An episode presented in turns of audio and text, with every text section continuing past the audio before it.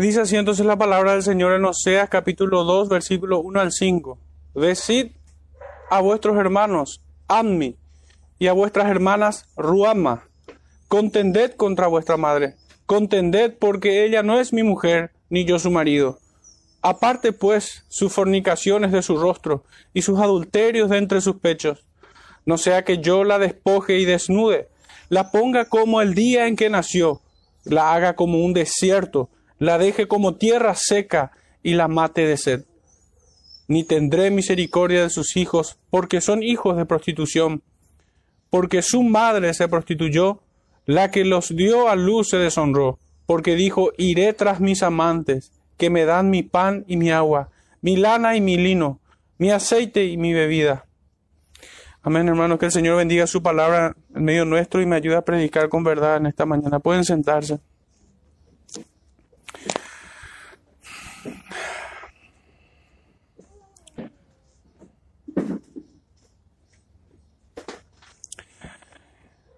Hermanos, me gustaría leer a modo de introducirnos en el estudio de nuestro texto central a la luz del capítulo 51 del libro de los Salmos. Frecuentemente muchos de nosotros vamos a este salmo, ciertamente, porque allí nosotros encontramos los elementos de una verdadera, de un verdadero arrepentimiento. Y sería muy oportuno volverlo a leer para poder entender lo que en esta mañana el Señor nos quiere decir a cada uno de nosotros.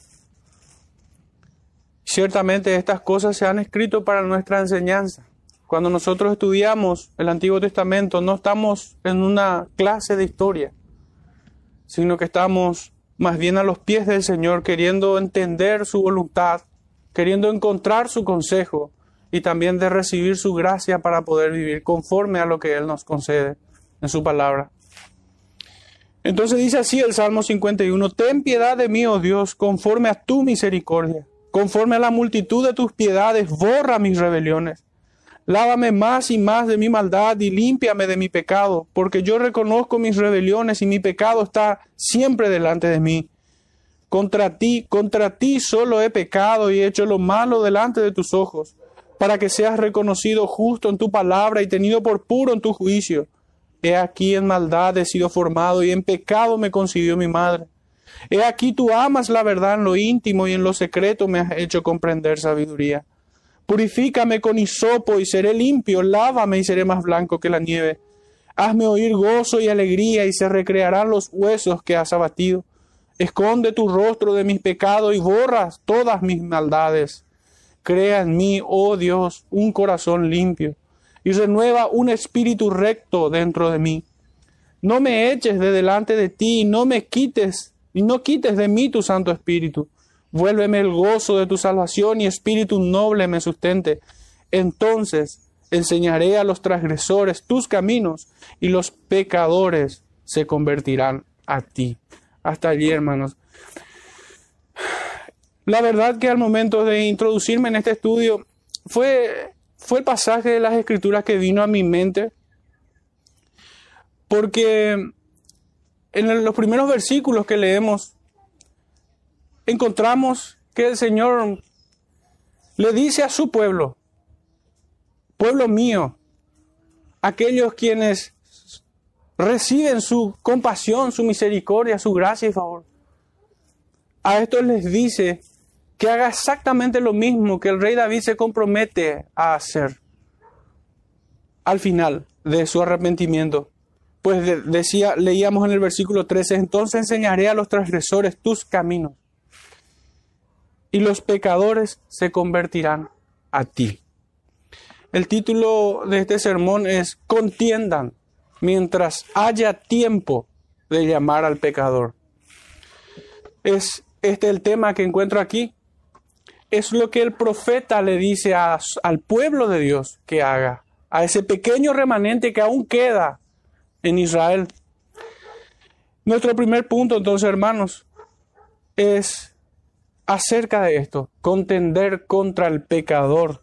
Y vamos a hacernos algunas preguntas con la intención de, de buscar significado en lo que el Señor nos dice aquí. Y la pregunta es, ¿a quién se dirige? ¿A quién se dirige cuando dice, decid a vuestros hermanos, Admi, y a vuestras hermanas, Ruama? Nosotros cerrábamos el capítulo 1 viendo la misericordia de Dios, la compasión de Dios para con un remanente. Y en este capítulo 2 son llamados a contender contra el resto del pueblo. El profeta, hablando de parte de Dios, se dirige al remanente entonces, a la congregación de los santos. Nosotros podemos leer en el libro de Hebreos, capítulo 2, versículo 11. Porque el que santifica y los que son tan santificados, de uno son todos, por lo cual no se avergüenza de llamarlos hermanos. Y en Primera de Pedro, capítulo 2, versículo 10 leemos, Vosotros que en otro tiempo no erais pueblo, pero que ahora sois pueblos de Dios, que en otro tiempo no habíais alcanzado misericordia, pero ahora habéis alcanzado misericordia. Amados, yo os ruego como extranjeros y peregrinos, que os abstengáis de los deseos carnales que batallan contra el alma. Hermanos, ¿quiénes son entonces estos a quienes el Señor llama pueblo mío? Son los mismos de quienes Cristo no se avergüenza de llamarlos hermanos. Son aquellos que huyen, que se abstienen de todos los pecados que el mundo ofrece. Son aquellos que batallan contra la impiedad, a quienes el Señor les concede victoria sobre la tentación, victoria sobre el pecado y aún en la condenación eterna. El Señor les concede vida eterna. Estos son puntualmente. Y hermanos, no basta con tan solo decir o referirnos en términos muy generales de que, de que el profeta habla al remanente, porque ciertamente ya desde tiempos antiguos muchos se han infiltrado en el remanente. Pero el Señor no se dirige a ellos. De hecho, Judas nos advierte en el versículo 4 de que hombres impíos han entrado encubiertamente. Pero se hace mucho más claro cuando decimos nosotros que se dirige a aquellos que buscan la santificación en Cristo, que buscan de la gracia de Dios para vencer al pecado, que buscan el obedecer a Dios en su palabra. Son aquellos que son agraciados con la santificación y allí ciertamente se pone un colador, donde muchos ya no pasan. Y son distinguidos ciertamente eh, unos de los otros. Son aquellos que en arrepentimiento y fe escapan de la corriente del mundo. El libro de Proverbios nos dice, en el capítulo 28, un versículo que me gusta ir frecuentemente, versículo 13. Proverbios 28, verso 13 dice, el que encubre sus pecados no prosperará, mas el que los confiesa y se aparta alcanzará misericordia. Y es muy oportuno, hermanos, este proverbio al momento de predicar y de traer convicción y consuelo y aliento a las ovejas del rebaño de Cristo.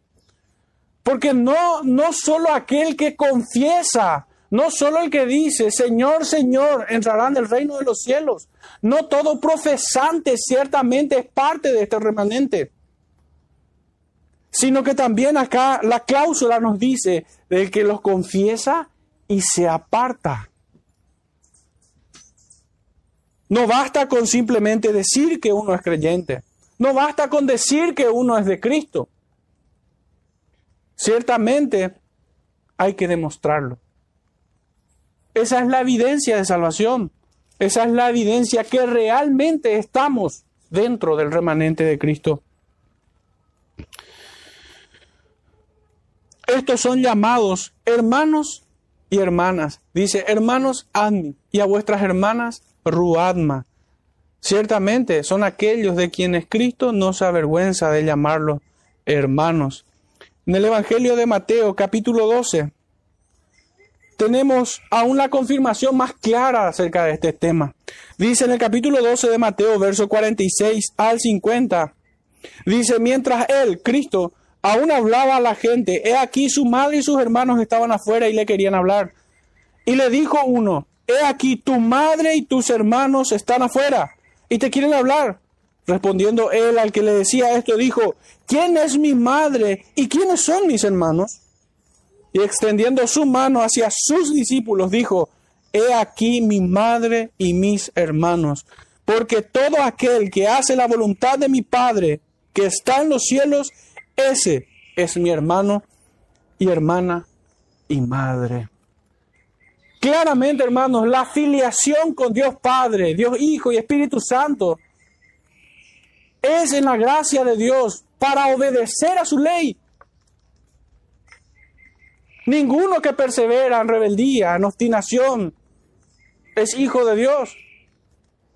Por más que se vista con todos los adornos de la falsa religión. A estos llegan estas palabras consoladoras.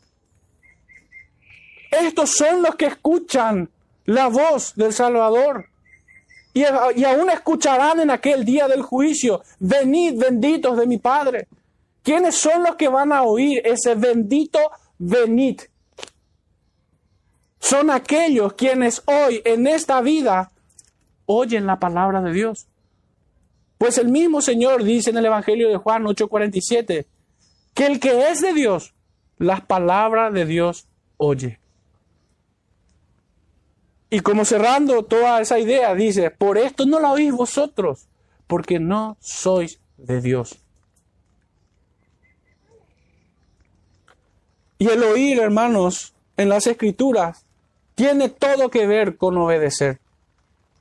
No ser oidor olvidadizo, sino hacedor de la palabra. El oír con fe produce obras en el espíritu. Produce obediencia. De hecho, que no hay capítulo más claro en las escrituras acerca de esto que en Hebreos capítulo 11, donde vemos a todos los hijos de Dios obrando por medio de la fe. Y tal vez uno de los textos más contundentes es aquella, cada uno son contundentes, pero aquellos que son más confrontantes diríamos, es el texto cuando dice en Hebreos 11, si no me equivoco, verso 26, donde dice de que Moisés despreció todos los bienes de Egipto que prefirió los vituperios de Cristo por medio de la fe. Entonces, que ningún hombre se engañe, ninguno quienes nos puedan oír acerca de la verdadera religión, acerca de la verdadera fe, que ninguno de ellos quien nos, que nos oye se engañe, creyendo que puede ser salvo, que puede ser tenido por digno de ser parte de la familia de Dios, pero viviendo en rebeldía. Que nadie se engañe. Que nuestra voz sea como voz de trompeta, como voz en cuello, claro. Al, al corazón, al oído de estos hombres. Porque aunque le rechinen los oídos, es nuestro deber entregar este mensaje. Que ninguno que llamándose creyente o cristiano y que viva como diablo tenga confianza en nuestra predicación. Al contrario, debemos desalentar tal confianza.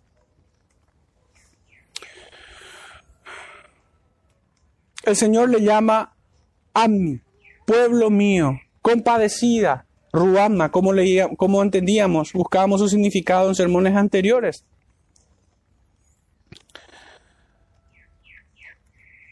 Está claro que cuando hablamos de un remanente, estamos señalando a un grupo pequeño en proporción a todo el pueblo, porque de hecho el Evangelio confirma esta enseñanza. En el Evangelio de Mateo capítulo 22, pero verso 14, nosotros leemos, porque muchos son llamados y pocos los escogidos. Y aún en el capítulo 7, versículo 13 y 14 dice, entrad por la puerta estrecha, porque ancha es la puerta y espacioso el camino que lleva a la perdición, y muchos son los que entran por ella, porque estrecha es la puerta y angosto el camino que lleva a la vida, y pocos son los que la hallan. Decíamos que cuando nosotros hablamos en términos de un remanente, no se trata de un pueblo grande ni gigante, sino que es una pequeña proporción en comparación a todo el pueblo. Y este remanente, o pertenecen a este remanente aquellos que están dentro del pacto de gracia. Estos son llamados por Dios como pueblo mío. Fijémonos lo que dice el profeta Jeremías referente a esto. Jeremías capítulo 31. Versículo 33. Dice, pero este es el pacto que haré con la casa de Israel después de aquellos días, dice Jehová. Daré mi ley en su mente y las escribiré en su corazón. Y yo seré a ellos por Dios y ellos me serán por pueblo. Es exactamente, hermanos, en un sentido contrario, el juicio de Dios para un pueblo rebelde. De que ellos no son mi pueblo, leíamos en el capítulo 1, ni yo seré a ellos por Dios. En cambio, aquí el Señor les llama pueblo mío, aquellos que reciben su misericordia y su gracia. Pero quienes son parte de este pueblo son aquellos a quienes les son dado un corazón nuevo. Dios pone su ley en sus mentes y en sus corazones. Y yo seré a ellos por Dios y ellos me serán por pueblo. En el capítulo 32, el profeta Jeremías Dice en el versículo 38.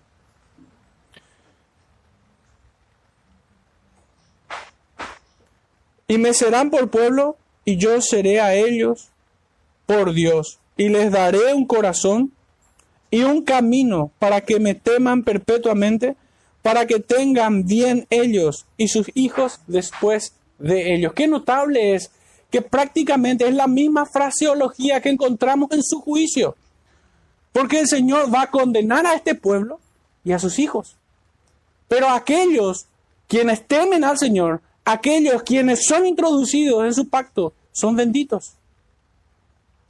Son bendecidos en el Señor. Son aquellos que aman su ley y la guardan. El apóstol Pablo en Romanos capítulo 11. Seguimos construyendo esta doctrina. Versículo 30 de Romanos 11. Dice, pues como vosotros también en, en otro tiempo erais desobedientes a Dios, pero ahora habéis alcanzado misericordia por la desobediencia de Dios. Está claro un punto, hermanos, que todo hombre desobediente a la palabra de Dios, y aún toda familia y toda congregación que desobedece al Señor, no es pueblo. No es su pueblo, no forma parte de la familia de Cristo, no son sus hermanos, sino aquellos quienes son reconciliados en Cristo y por medio de su pacto. Tanto en Juan capítulo 14, verso 15, como en el capítulo 15, verso 14, Cristo nos dice, si me amáis, guardad mis mandamientos. ¿Quiénes van a estar al amparo del amor de Cristo? Aquellos que guardan sus mandamientos. Y no estamos hablando de salvación por obras, ni mucho menos, sino son la evidencia de que estamos en su amor, ciertamente. Y en el capítulo 15 también leemos, vosotros sois mis amigos si hacéis lo que yo os mando.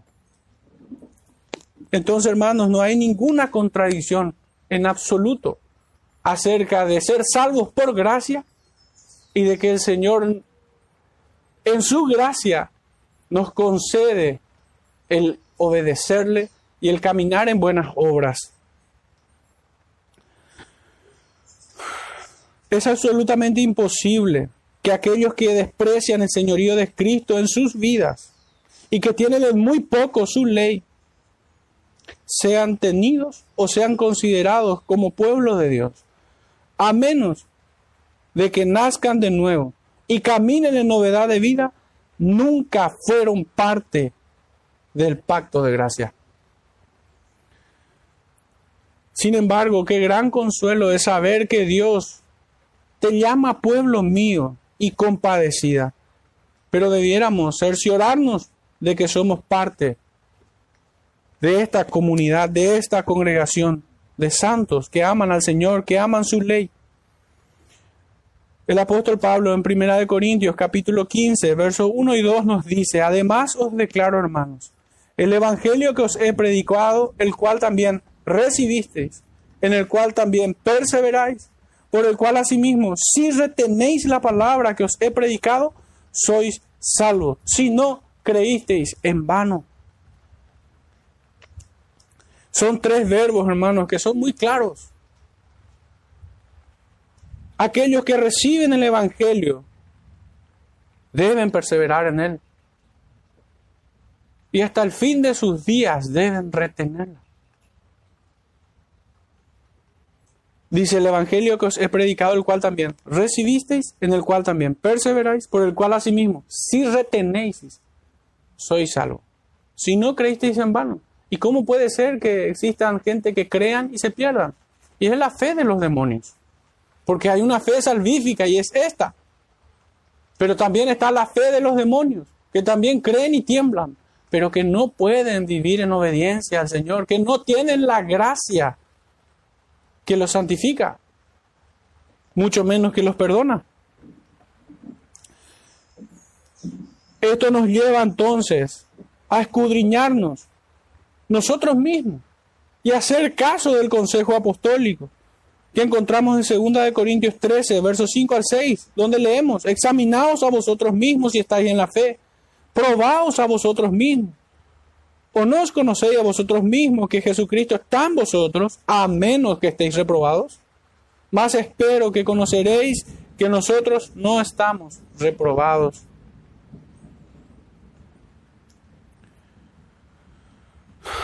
Hermanos, hasta aquí hemos dado mucha información acerca de quiénes son estos a quienes el Señor les llama pueblo mío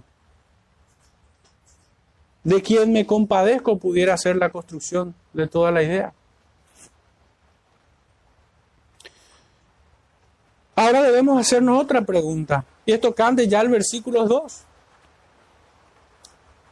¿Cuál es la comisión que recibe el pueblo de Dios? ¿Qué debe hacer? Leíamos en nuestro verso 2, contended con vuestra madre, contended. La respuesta sobresale en el texto con tanta claridad que no hay sombra de duda alguna al respecto. Pues dos veces dice lo que debemos hacer, contender con vuestra madre, contender. Y esto es exactamente lo que viene haciendo el profeta Oseas, pero así también todos los profetas que vinieron antes de él y los que vendrían después de él. También el pueblo es una nación de profetas llamados de las tinieblas a su luz admirable para anunciar las virtudes de Cristo. No solo el profeta tiene la responsabilidad y la obligación de contender con un pueblo rebelde, sino también el remanente, también aquel que es llamado pueblo mío. Esto echa fuera la falsa idea o la falsa concepción que se tiene muchas veces acerca de la predicación. Muchos piensan de que solamente el pastor o los oficiales de la iglesia deben predicar en nuestro tiempo. Pero esto es un error. Todo creyente debe predicar el Evangelio o es un impostor. Parafraseando un poco al, al pastor Spurgeon. No existe creyente que esté en modo agente encubierto. Eso no existe. No se pone la luz bajo la almud, dice la escritura. Si nosotros somos la luz del mundo, como leemos en el Sermón del Monte, no podemos estar ocultos debajo de las sábanas o debajo de la mesa. sino que nuestra luz se debe ver. Y esta no es responsabilidad únicamente de los predicadores, sino de todo creyente. Por esto el profeta los comisiona de parte de Dios a predicar, a contender contra ellos. También el pueblo entonces es una nación de profetas que debe pregonar, así como lo hizo Noé.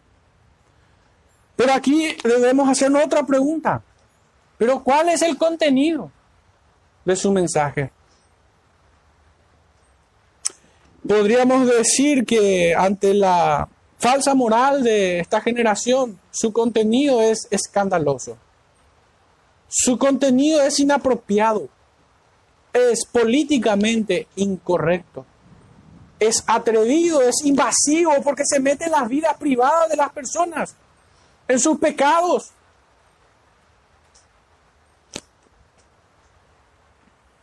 Por esto digo que es escandaloso. Pero hermanos, todos los profetas así lo han hecho. De hecho, tomaba prestadas las palabras del profeta Isaías cuando decía, como trompeta de Dios, con voz en cuello. En el capítulo 58, en el primer versículo dice, clama a voz en cuello, no te detengas, alza tu voz como trompeta y anuncia a mi pueblo su rebelión y a la casa de Jacob su pecado.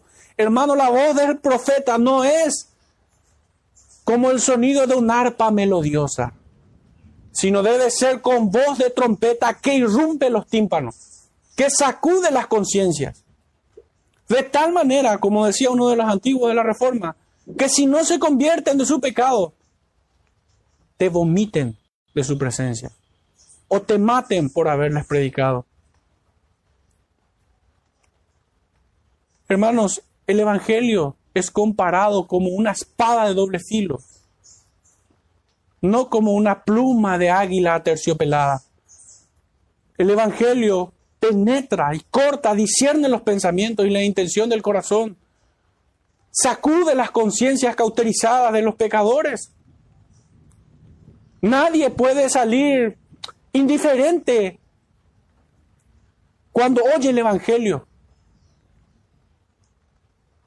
o se arrepiente de sus pecados o te odiará por haberles predicado, aunque lo disimule con indiferencia, aunque lo disimulen.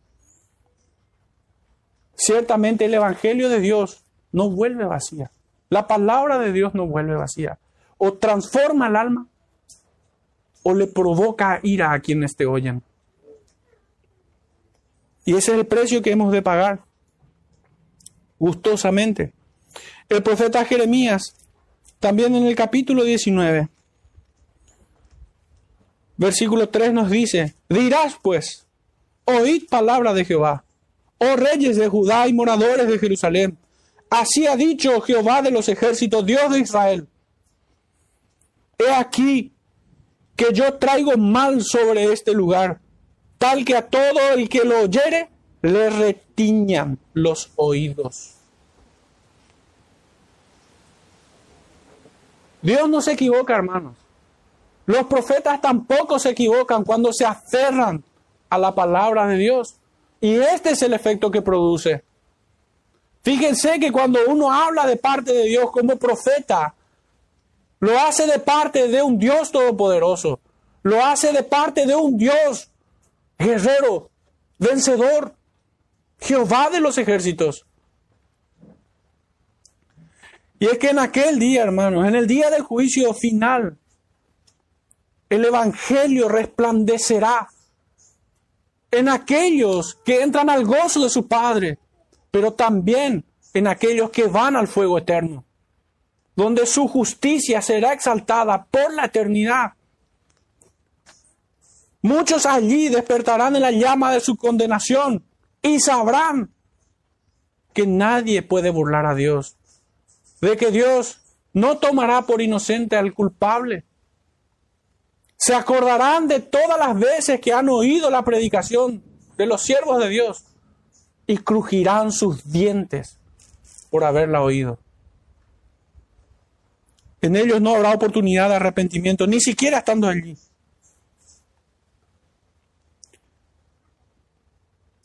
el profeta Ezequiel, en el capítulo 20, verso 4 nos dice, ¿quieres tú juzgarlos?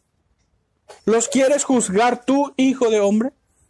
Hazles conocer las abominaciones de sus padres y diles, así ha dicho Jehová el Señor, el día que escogí a Israel y que alcé mi mano para jurar a la descendencia de la casa de Jacob, cuando me di a conocer a ellos en la tierra de Egipto, cuando alcé mi mano y les juré diciendo, yo soy Jehová vuestro Dios, aquel día que les alcé mi mano jurando así, que los sacarías de la tierra de Egipto,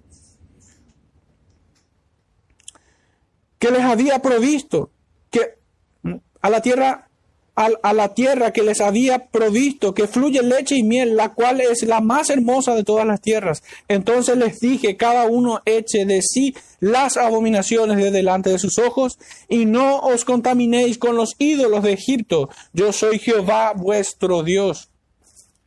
Hermanos, todos aquellos quienes entran en la tierra prometida, todos aquellos que llegan a la patria celestial, deben despojarse de todas de sus, sus inmundicias. Porque ¿qué parte tiene el templo de Dios con el de los ídolos? Es imposible que Dios nos acepte tal como somos. De hecho, esto es una falsa presunción de muchos, de que Dios les acepta tal como son. Si fuera así, no, nos hubiera, no hubiera necesidad de hacernos nueva criatura. Nadie es admitido tal como es. De hecho, nosotros debemos crecer a la estatura de la plenitud de Cristo. Nosotros debemos renovarnos en el espíritu de nuestro entendimiento. Nosotros debemos sentir lo mismo que hubo en Él y en sus apóstoles. ¿En qué parte es donde Dios acepta al hombre tal como es? En ninguna parte posible. No solamente el espíritu debe nacer de nuevo, sino también el cuerpo debe ser regenerado para entrar en aquel día. Nada de lo que hace al ser del hombre es aceptado como es, sino que todo debe ser regenerado. El cuerpo y el alma.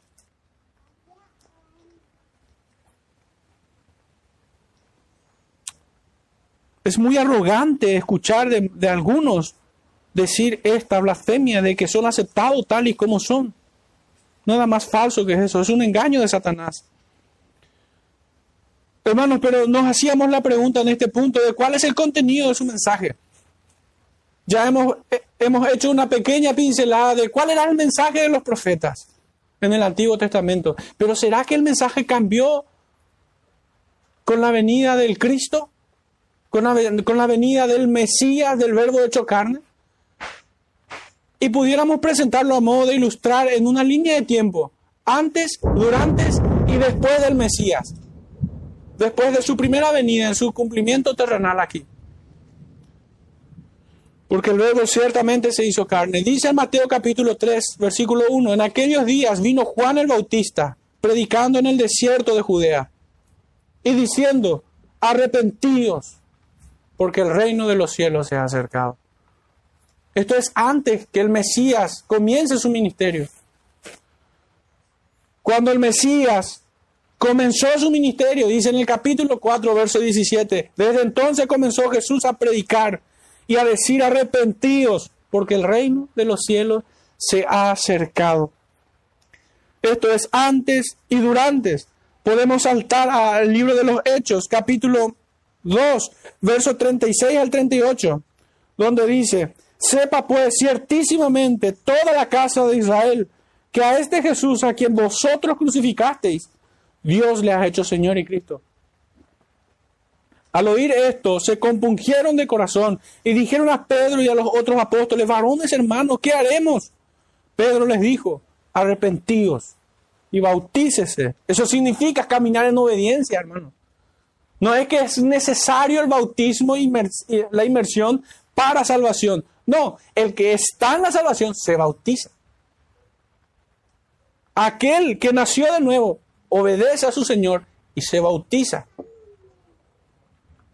De hecho, que lo único que se requiere para el bautismo es la fe. Si crees, bien puedes, puedes, es la enseñanza. Entonces dice, arrepentíos y bautícese cada uno de vosotros en el nombre de Jesucristo para perdón de los pecados y recibiréis el don del Espíritu Santo. Hermanos, en esta pequeña muestra hemos visto que ya en, en el Nuevo Testamento, antes de la venida del Mesías, de que inicie su ministerio, el Mesías, dando inicio a su ministerio, y aún después de él, sus apóstoles, tuvieron el mismo mensaje tuvieron el mismo mensaje. Y es sorprendente cómo este mensaje puede llegar a ser tan extraño a nuestro tiempo. No solo para el mundo, sino que aún para la iglesia misma. Cuán disonante es la predicación de los apóstoles, de Cristo y de los profetas. Cuán disonante es hoy. Hoy más bien tenemos una predicación sensiblera y profundamente antropocéntrica, al punto que aun quienes se hacen llamar cristianos fruncen el ceño al escuchar este mensaje. Y a pesar de que se les diga, escrito está, no quieren aceptar el mensaje del Señor. Su palabra no tiene cabida en ellos. Así como Cristo mismo le confrontó a aquellos judíos que decían que creyeron en Él. Mi palabra no tiene cabida en vosotros, dice. Y esta es la palabra del Señor.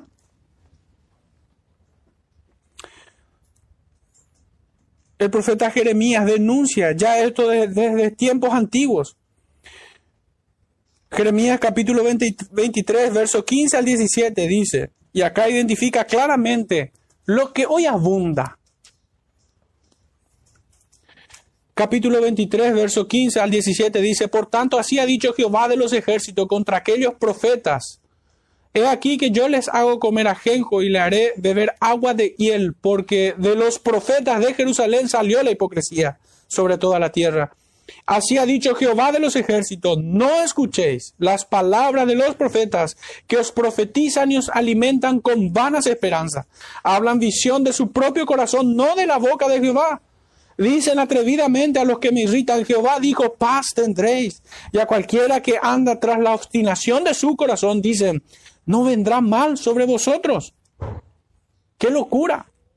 Hermanos, aquí por un efecto de contraste nosotros vemos el contenido de la predicación de un profeta de Dios y el contenido de aquellos quienes dicen ser profeta de Dios, pero no lo son. Verso 29 al 31 del mismo capítulo dice, ¿No es mi palabra como fuego, dice Jehová, y como martillo que quebranta la piedra? Por tanto, he aquí que yo estoy contra los profetas, dice Jehová, que hurtan mis palabras cada uno de su más cercano.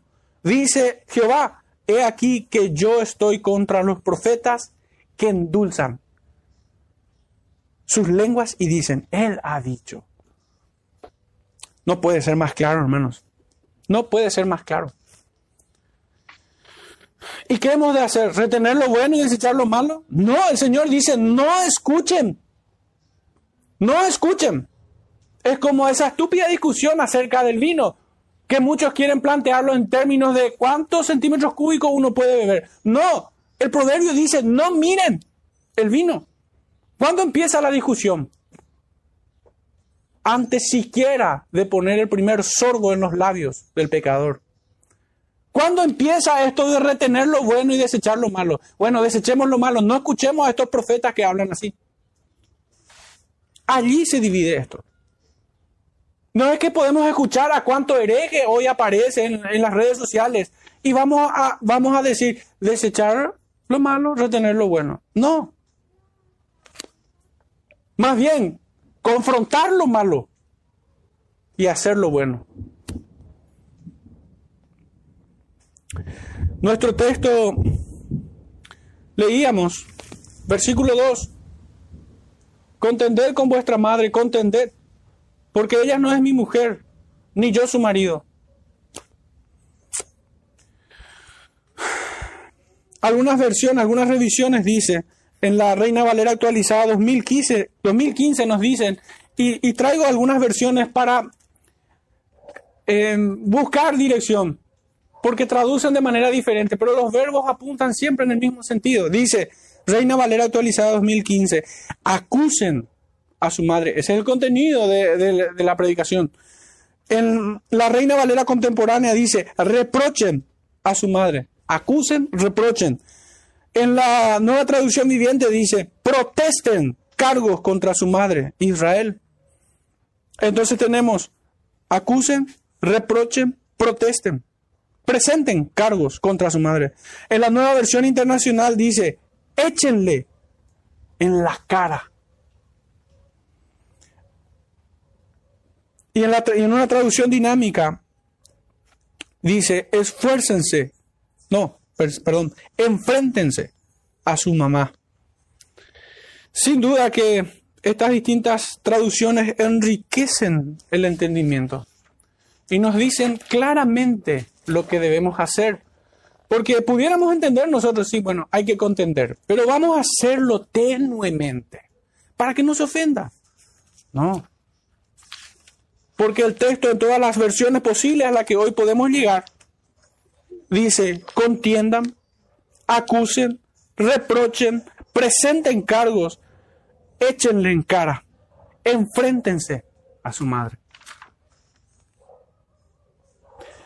El poder de disuasión, hermanos, no está en buscar palabras blandas. El poder de disuasión está en decir lo que Dios dice y confiar que el Espíritu Santo hará su obra. Porque si nosotros queremos ablandar el discurso,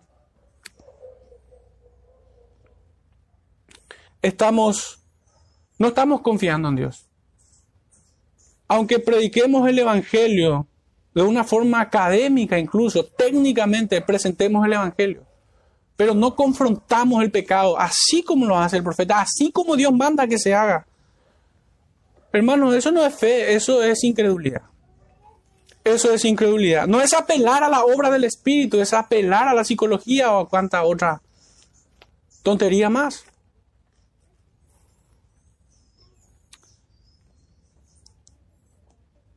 Y puntualmente, hermanos, el profeta no se detiene en palabras para hablar acerca de su pecado. Porque aquí el profeta les acusa de, la infidelidad de aquella Israel. De quienes se hacían llamar pueblo de Dios. El texto nos dice, aparte pues, sus fornicaciones.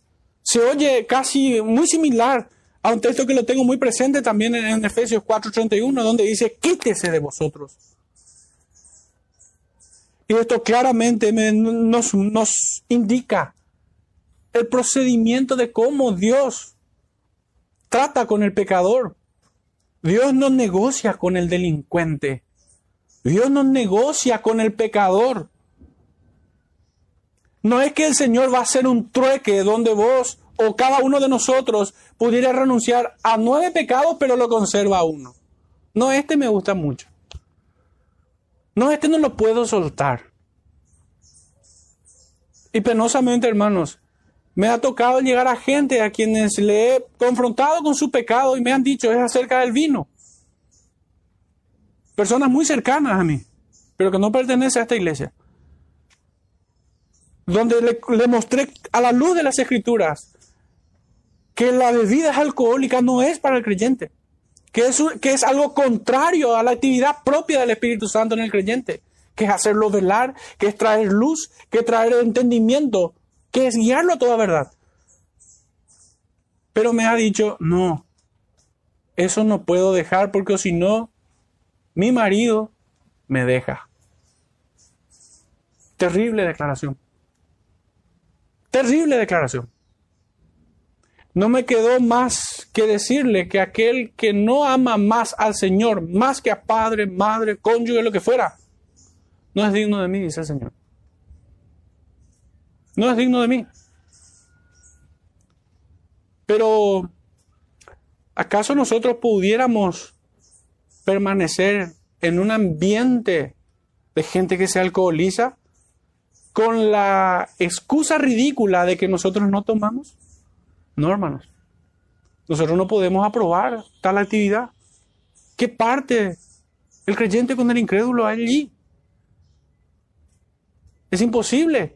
que el creyente permanezca en un ambiente de alcohólicos. Son hijos del diablo. En todo caso, el tiempo que te toque permanecer entre ellos sea el tiempo de tu exhortación, eh, sea el tiempo de tu contender contra ellos.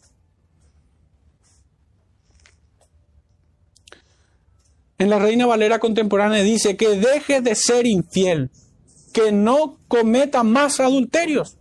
En la nueva traducción viviente dice, díganle que se quite del rostro el maquillaje de prostituta y la ropa que se muestra, que muestra sus pechos. En la nueva versión internacional dice que se quite del rostro el maquillaje de prostituta y de entre los pechos los adornos de ramera. Qué duro es la traducción. Pero hermanos, aquí nos da claros principios de la modestia cristiana. ¿Puede acaso el creyente o la creyente vestirse con los adornos de ramera? No. No debe. Que se quite, dice. Pero todo esto, hermanos, me, me llevó a meditar en dos palabras, prostitución e hipocresía. Y les traslado la pregunta con la cual medité. ¿Cuál les resulta más ofensivo como calificativo? ¿Hipócrita o prostituta? Puede que a muchos les resulte más digerible que le llamen a uno hipócrita que prostituta o prostituto. Pero hermanos, el texto da un tratamiento un poco diferente. Las escrituras. En el Evangelio de Juan capítulo 8, verso 9 al 11 dice, pero ellos al oír esto, acusados por su conciencia, salían a uno a uno, comenzando desde lo más viejo hasta los postreros, y quedó solo Jesús y la mujer que estaba en medio. Enderezándose Jesús y no viendo a nadie, sino a la mujer, le dijo, mujer, ¿dónde están los que te acusaban? Ninguno te condenó. Ella dijo, ninguno, Señor. Entonces Jesús le dijo, ni yo te condeno, vete y no peques más. Dice también en el Evangelio de Mateo, capítulo 21, versículo 31.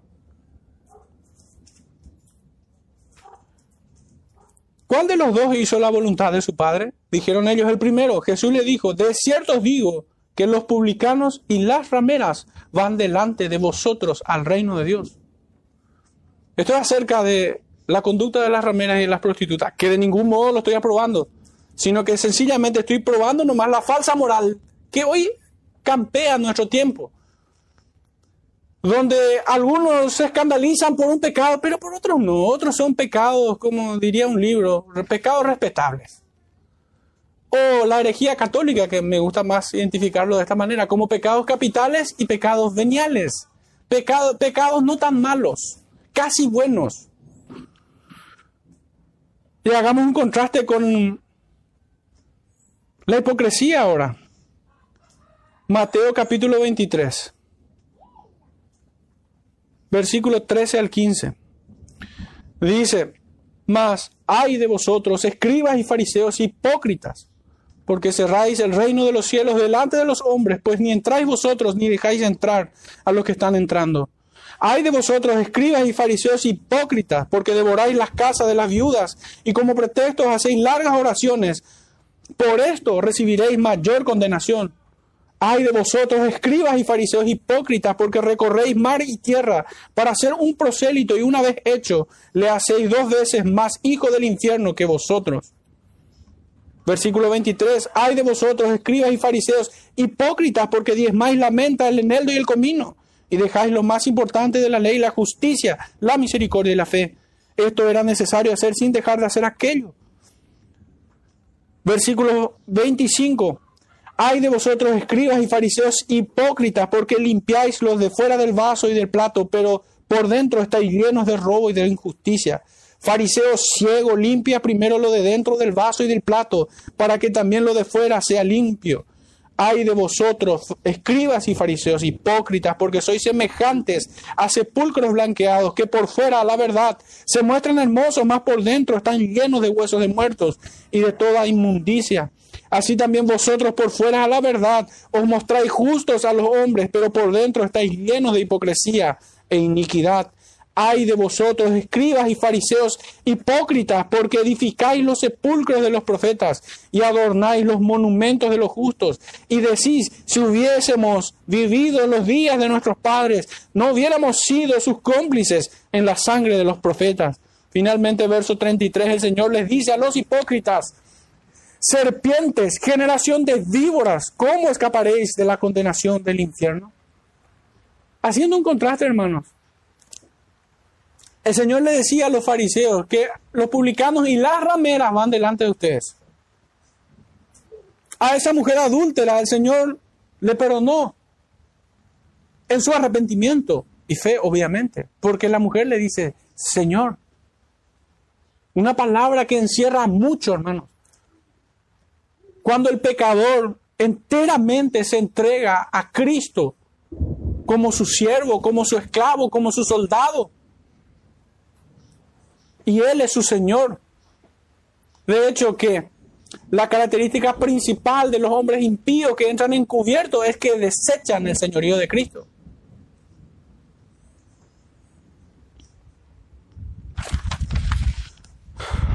El pueblo de Dios debe llamar al arrepentimiento por medio de la confrontación de sus pecados.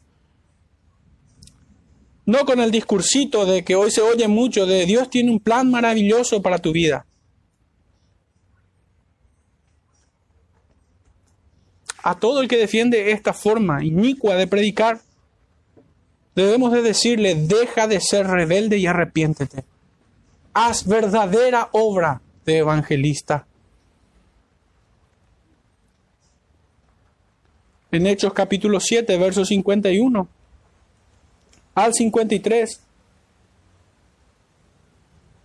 Dice, duros de cerviz e incircuncisos de corazón y de oídos, vosotros resistís siempre al Espíritu Santo, como vuestros padres, así también vosotros.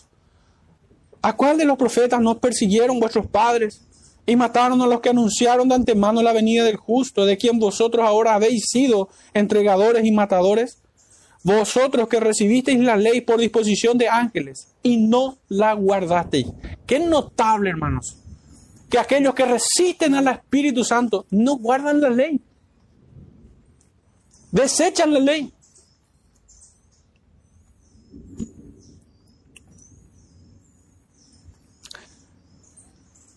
La orden es clara en Hechos 17, versículo 30.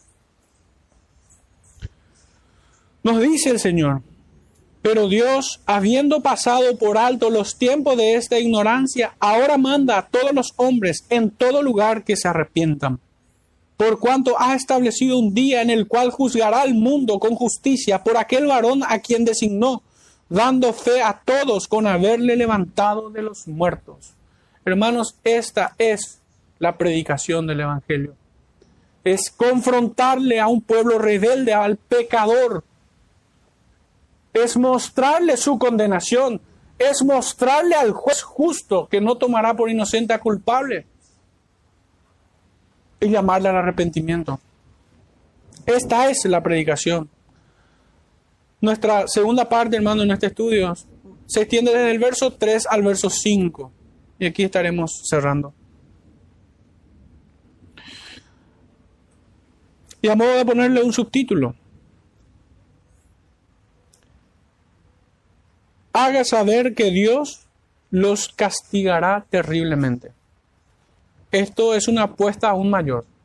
No solamente es mostrarle su pecado, sino también hacerle saber que Dios los castigará terriblemente. Es lo que el profeta dice a la iglesia para contender con estos pecadores. Verso 3 a 5 dice, no sea que yo la despoje como consecuencia de todos sus pecados y de su impenitencia. No sea que yo la despoje y desnude, la ponga como el día en que nació, la haga como un desierto y la deje como tierra seca y la mate de sed. ni tendré misericordia de sus hijos porque son hijos de prostitución. Pero esto vendrá, hermanos, si no oyen la orden del Señor de aparte, pues, sus fornicaciones. No sea que, no haciendo esto, reciban esta condenación del Señor. Si la primera parte ya era difícil para un montón de aduladores, imagínense esta segunda parte del discurso. Que no es otra cosa que las consecuencias de sus muchos pecados y por sobre todo de su impenitencia, por su obstinación necia, por amar la condenación y la maldición, por amar las tinieblas. La imagen es sinceramente terrible, pues las consecuencias que aquí vemos describirse del juicio divino es desnudez, infertilidad y muerte por sed, que es una de las muertes más terribles que hay. Que el hombre se vaya secando y que los ojos se vayan secando terriblemente, como si cargásemos en los ojos arena. Terrible sensación que la lengua se vaya secando y que no podamos emitir ni una sola palabra, que el cuerpo se vaya secando hasta los huesos, hasta que la piel se seque por el hueso. Es una muerte horrible. Cualquiera desearía en ese estado la espada a esta muerte. Qué terrible juicio.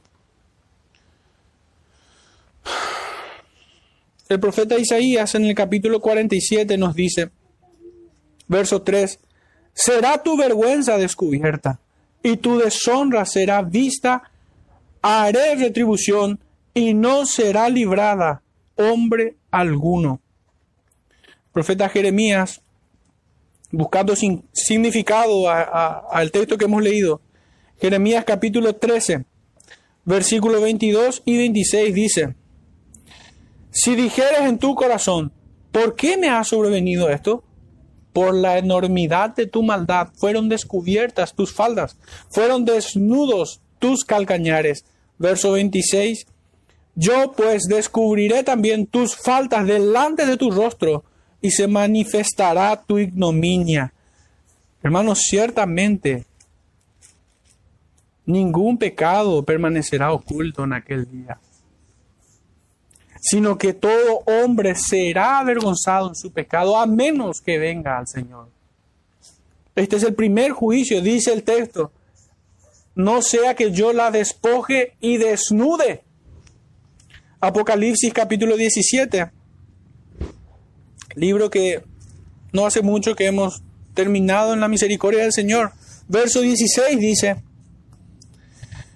y los diez cuernos que viste en la bestia, estos aborrecerán a la ramera y la dejarán desolada y desnuda, y devorarán sus carnes y la quemarán con fuego.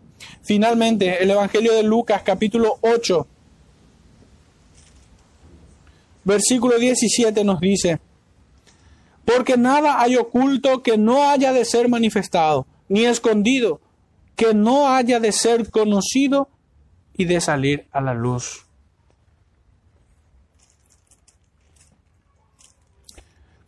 qué profunda es realmente, qué profundo es el arrepentimiento del rey David. Pero el arrepentimiento no puede ser algo menor a eso. Fíjense la profundidad de su congoja, hermanos. Que, tan profundo es su sentimiento de vergüenza delante del Señor que dice, contra ti, contra ti solo de pecado. Y he hecho lo malo delante de tus ojos. En maldad he sido formado y en pecado me consiguió su madre. Me consiguió mi madre, dice él. Obviamente es un recurso literario que nos muestra a nosotros cuánto le avergonzaba, cuánto le dolía su pecado. Pero por haber pecado contra un Dios benevolente, tardo para la ira y grande en perdonar. Él no estaba pensando aquí simplemente en las consecuencias de su pecado como muchos lo hacen y que más bien tienen remordimiento y no arrepentimiento. A él le duele el corazón por haber pecado en contra de su Cristo, en contra de Dios.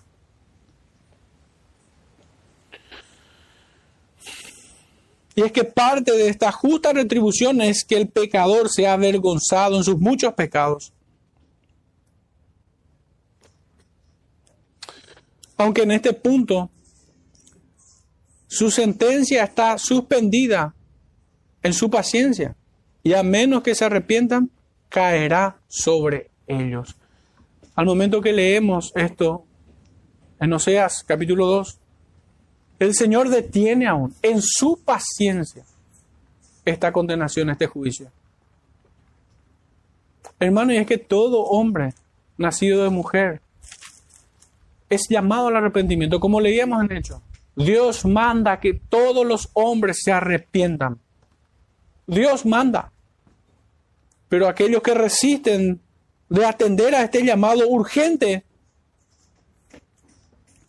serán condenados, serán avergonzados, confusión de rostro y eterna condenación para ellos.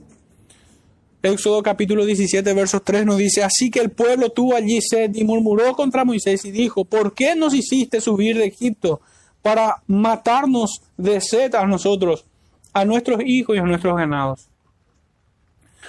¿Y cuán humano es no aceptar su propia culpa? La autoindulgencia. Es tan humano el hombre que incluso es capaz de culpar a Dios de su propia desgracia. Como si Dios lo hubiera castigado sin base y sin fundamento. Como si el hombre es azotado injustamente.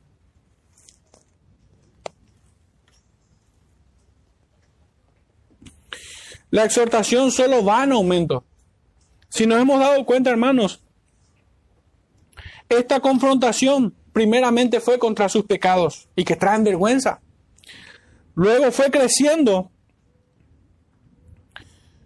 y se anuncia sobre ellos infertilidad y muerte horrible. Porque dice nuestro texto, verso 3, dice, la haga como un desierto, la deje como tierra seca. ¿Qué vida puede producir una tierra seca? Y la mate de sed. Pero hermanos, este juicio, este contender contra ellos va creciendo. Porque en el verso 4 dice, ni tendré misericordia de sus hijos. Aún sus hijos estarán desprovistos de toda misericordia. Qué lejos está del corazón de Dios el negociar con pecadores e impíos. Y cuánto que meditar en este texto acerca de cómo nos conducimos nosotros privadamente en la familia y en la vida de iglesia. ¿Será que Dios va a negociar con nosotros? De ninguna manera. Isaías capítulo 27, verso 11 nos dice, cuando sus ramas se sequen, serán quebradas. Mujeres vendrán a encenderlas, porque aquel no es pueblo de entendimiento, por tanto su hacedor no tendrá de él misericordia, ni se compadecerá de él el que lo formó. El profeta Jeremías, en el capítulo 13, versículo 14 dice, y los quebrantaré el uno contra el otro los padres con los hijos igualmente, dice Jehová, no perdonaré ni tendré piedad ni misericordia para no destruirlos.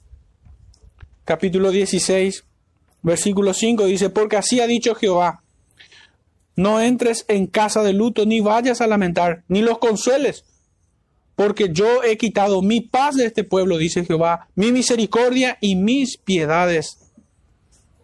El profeta Ezequiel no hace otra cosa más que confirmar todo esto. Ni el consuelo tendrán, ni esperanza alguna en aquel día.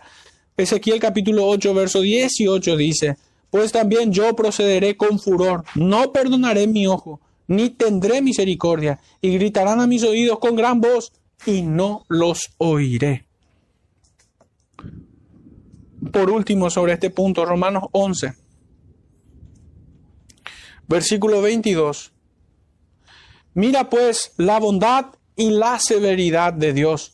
La severidad ciertamente para con los que cayeron, pero la bondad para contigo si permaneces en esa bondad.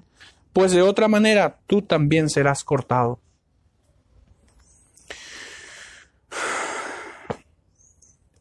En este punto, hermanos, debiéramos hacernos otra pregunta, porque el verso 4 nos habla de quienes no tendrán misericordia y dice de sus hijos, porque son hijos de prostitución.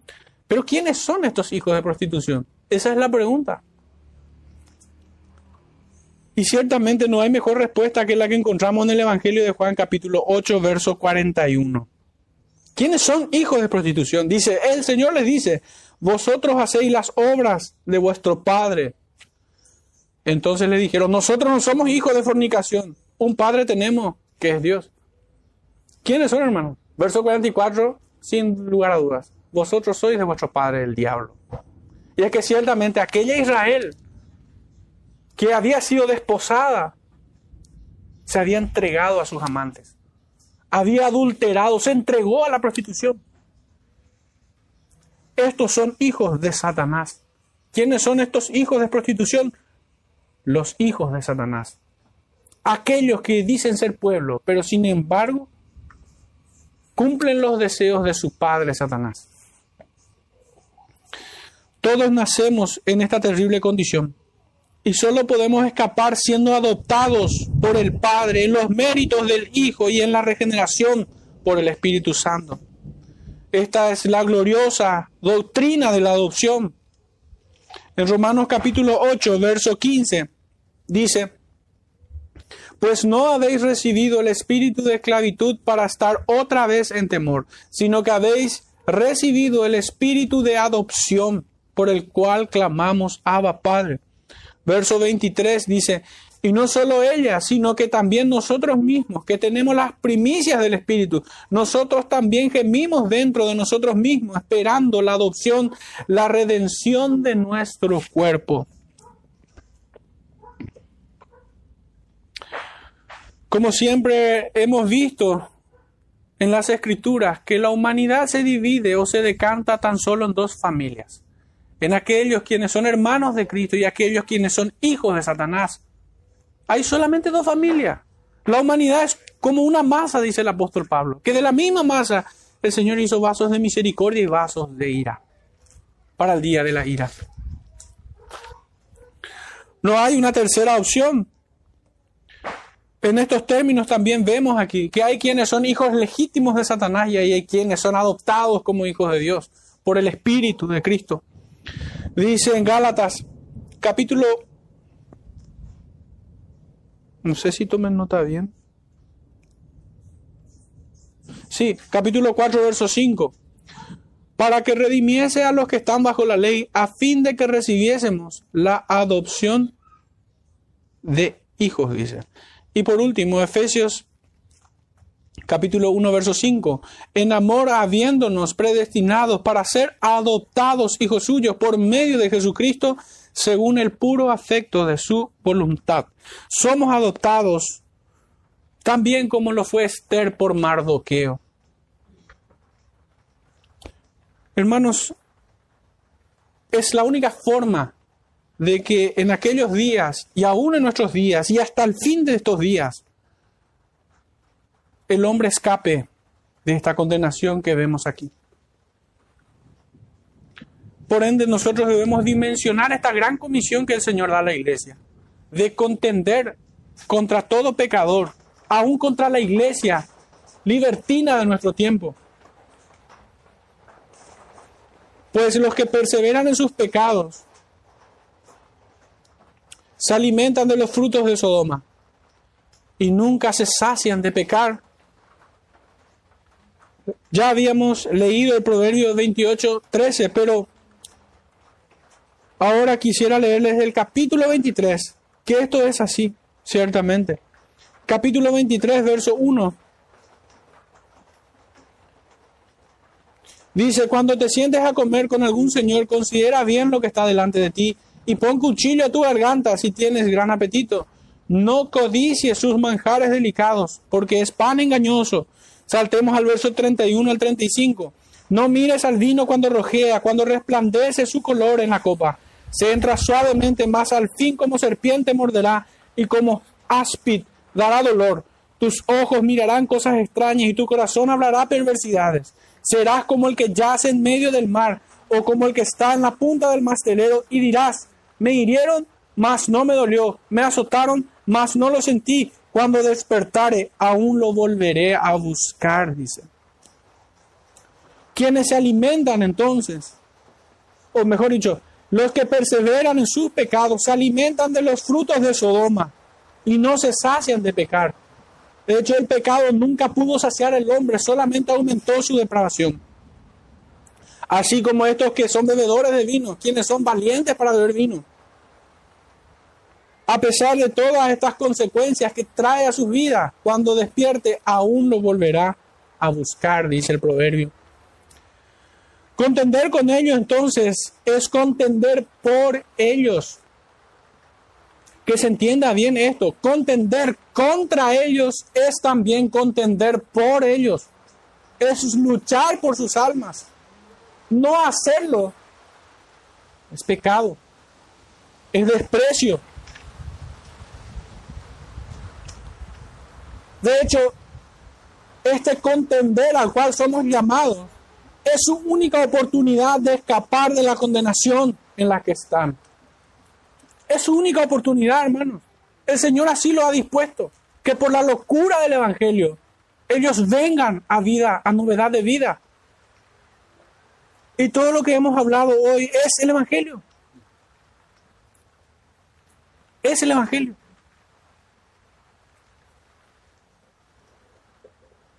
No hay mentira más peligrosa que solo predicar que Dios es amor es una mentira muy peligrosa. Porque Dios también es fuego consumidor.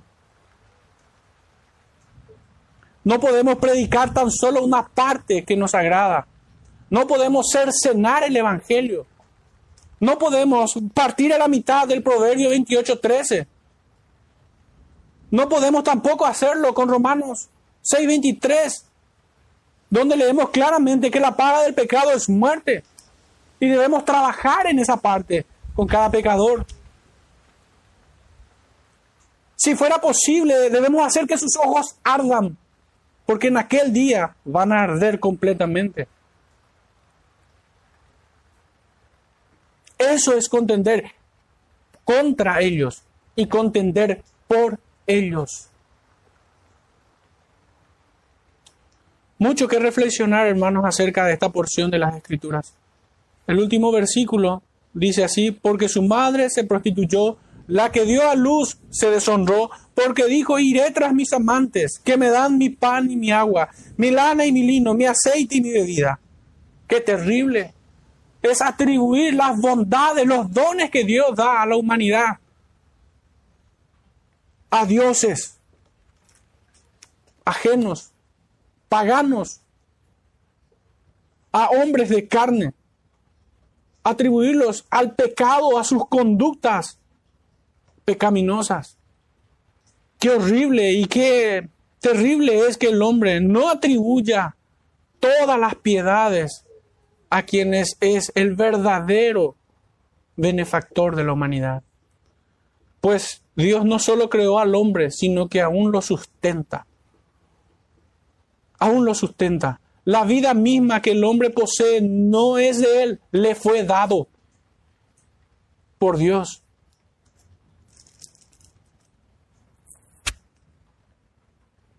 Hagámonos unas preguntas más para reflexionar y cerrar con esto. ¿Quién acepta a quién, hermanos?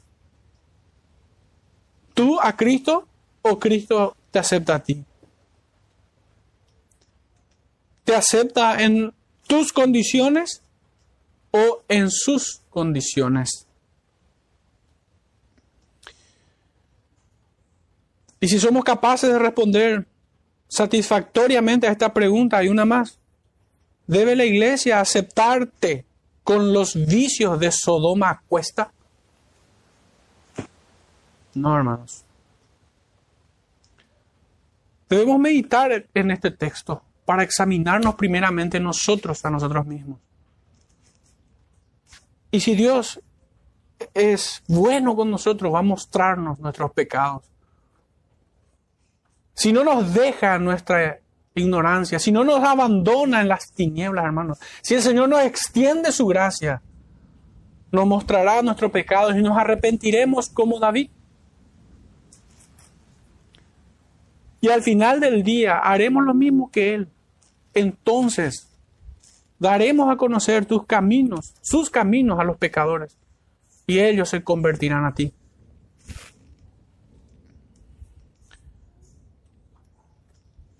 Debemos examinar nuestra predicación. Debemos examinar si es que acaso lo hacemos, porque eso sería aún peor. Pues si lo hacemos a veces deficientemente, el Señor nos instruye, el Señor no nos deja en ignorancia, sino que el Espíritu nos guía a toda verdad. El Señor nos corrige, pero no hacerlo es peor. No hacerlo. Finalmente, este Evangelio que predicamos debe verse reflejado en nuestras vidas. Si verdaderamente estamos en la luz, si verdaderamente fuimos quitados de las tinieblas a su luz admirable, para anunciar las virtudes de aquel, de Cristo. Debemos llamar a todo hombre a que se aparte de sus pecados que confiese y se aparte, entonces alcanzará misericordia. Debemos predicarle todo el Evangelio, confrontarles en su pecado, mostrarles su condenación y aún la ira de Dios que será sobre ellos si no se arrepiente. Como dice nuestro verso 3, no sea que yo la despoje, la desnude, la ponga como en el día en que nació, haga como un desierto, la deje como tierra seca y la mate de sed. Hermanos, porque el Evangelio de Salvación también santifica. No existe tal cosa como un Evangelio que salva y que no santifica. Definitivamente no. Quien afirma esto le hace a él mentiroso. Que el Señor nos guíe a toda verdad, hermanos, redima toda esta predicación a pesar de mi insuficiencia y de mis errores. Que el Señor les bendiga, hermanos. Oremos para cerrar este tiempo. Padre Santo, en esta mañana una vez más te rogamos de tu gracia. No nos dejes, Señor, en nuestra ignorancia. No nos abandones en nuestros pecados, Señor. Concédenos de tu gracia, de tu bendición, Señor. De ser contados entre tu pueblo, de quienes forman parte de tu remanente. No dejes que ninguno, Señor, de nosotros se pierda te rogamos, Padre, que nos muestres aquellos pecados que están ocultos, aquellos pecados que traicionan nuestra mente y nuestro corazón. Concédenos la fortaleza, Señor, y la entereza de vencerlos. Renuévanos en el espíritu de nuestro entendimiento y pone en nosotros el mismo sentir que hubo en Cristo y en sus apóstoles. Señor, bendice a tu iglesia en este tiempo, en el dulce nombre de nuestro amado Salvador Jesucristo. Te rogamos, Padre. Amen.